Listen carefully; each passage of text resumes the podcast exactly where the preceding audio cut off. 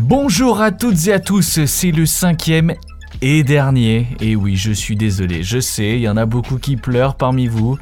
Mais ça fallait bien que ça termine, hein. Fallait bien que ça termine. Après, en même temps, euh, c'est vrai que des femmes euh, lyonnaises, badass, il y en a euh, beaucoup. Mais pour cette année 2022, on va rester à 5 et peut-être que les années prochaines, bah, j'en ferai plus. Ceci étant dit, on va partir, hein, on va rentrer dans l'histoire merveilleuse. Oh 19e siècle, on va suivre l'histoire d'Eugénie Niboyer. Allez, let's go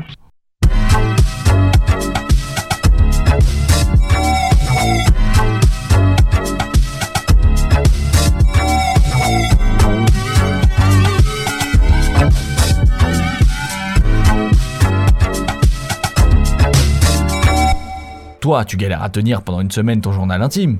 Eh ben elle, elle a été une des premières journalistes, elle a fondé cinq journaux, dont le premier journal féministe de province. Elle a écrit des pièces de théâtre, elle a déposé un brevet, elle a gagné un prix littéraire. Et toi, tu, fais quoi dans la vie? Eugénie Niboyer, c'est une des femmes précurseurs, précurseuses Je sais pas, du mouvement féministe en France. Elle est journaliste, écrivaine et surtout militante féministe dans un 19e siècle profondément patriarcal. Elle naît à Montpellier en 1796 et passe toute sa jeunesse à Lyon pour finir à se marier avec un avocat lyonnais, Paul-Louis Niboyer, à 26 ans. Ils auront un fils trois ans plus tard, un certain Paulin Niboyer, qui soutiendra toujours sa mère dans ses combats féministes. Pas longtemps après, en 1829, la petite famille Niboyer déménage à Paris, et c'est à partir de ce moment que ses écrits commencent à être reconnus. Elle a 33 ans, elle est séduite par les idéaux sociaux des milieux progressistes. Ainsi, elle s'engage en faveur de l'éducation pour tous et pour toutes, et pour une réforme des prisons et de l'abolition de la peine de mort et de l'esclavage. Dans le même temps, elle intègre la Société de la morale chrétienne. Alors, ça sonne euh, un peu secte, mais en fait, c'est quand même une œuvre hyper sociale où, en y écrivant un livre, elle y gagne un prix littéraire pour sa contribution nommée Des aveugles et de leur éducation, qui sera d'ailleurs chaudement acclamé par le futur héros de la Révolution de 1848 lui-même, Monsieur Lamartine. Elle se rapproche dans le même temps du milieu saint-simonien, qui limite pour une évolution de la société en faveur des progrès sociaux. Elle devient même membre du Collège des Saint-Simoniens et participe à aider et éduquer les ouvriers et ouvrières liaison qui n'existe pas. Hein. Quelque temps plus tard, au sein des Saint-Simoniens, il y a un clash sur la position des femmes au sein de leur organisation. Et Eugénie, qui est fanée hein, de, se voir euh, heurter un plafond de verre juste parce que c'est une femme, claque la porte des Saint-Simoniens.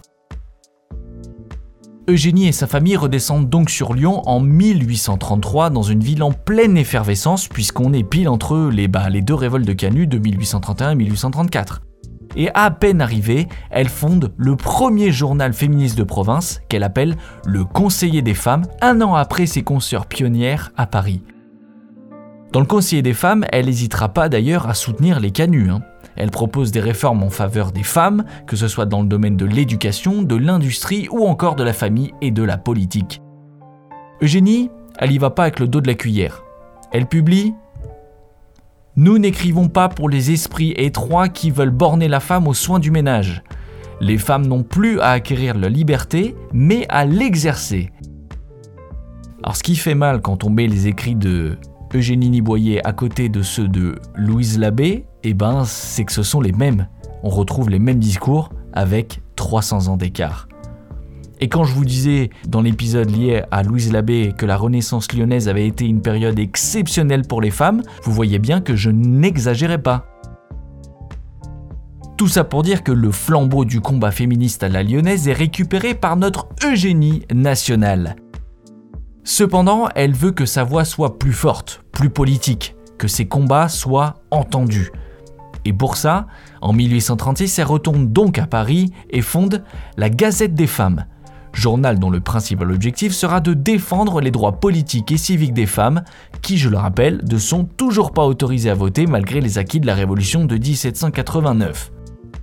Dans son journal, elle rassemble pas mal de figures féministes comme Flora Tristan, Anaïs Seguela ou encore Hortense Allard.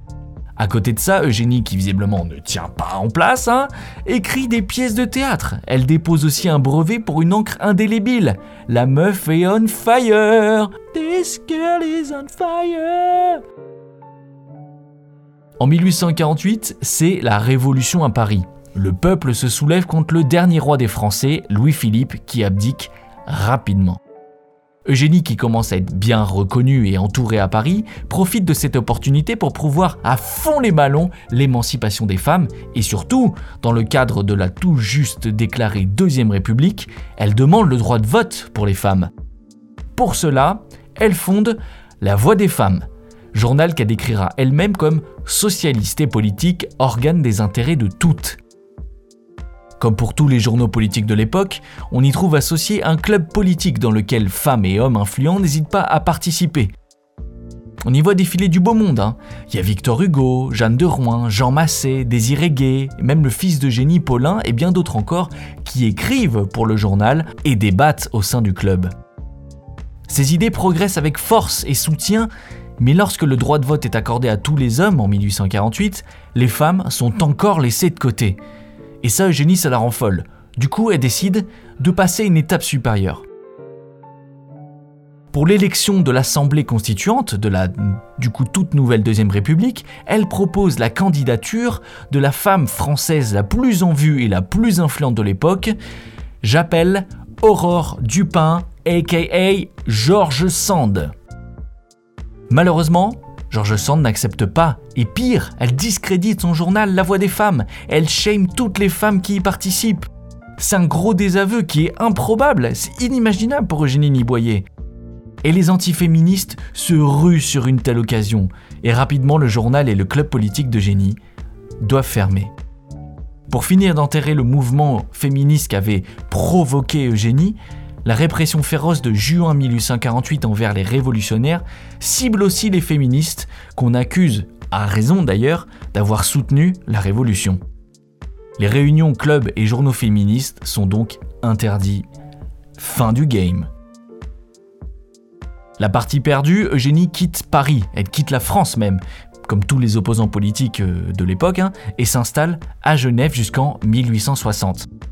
Elle ne reprendra la plume que bien plus tard, en 1863, pour raconter sa version de la Révolution de 1848 dans un livre appelé Le vrai livre des femmes. Elle reprendra un peu du poil de la bête en fondant un nouveau journal, son dernier, le cinquième, le journal pour toutes. Ce qui prouve que même dans ces dernières années, elle portera très haut ce combat féministe qu'elle aura défendu bah, toute sa vie en réalité. Hein. En 1871, juste après la Commune, avec Victor Hugo, elle prendra aussi position en faveur de l'amnistie des communards qui sont en Nouvelle-Calédonie.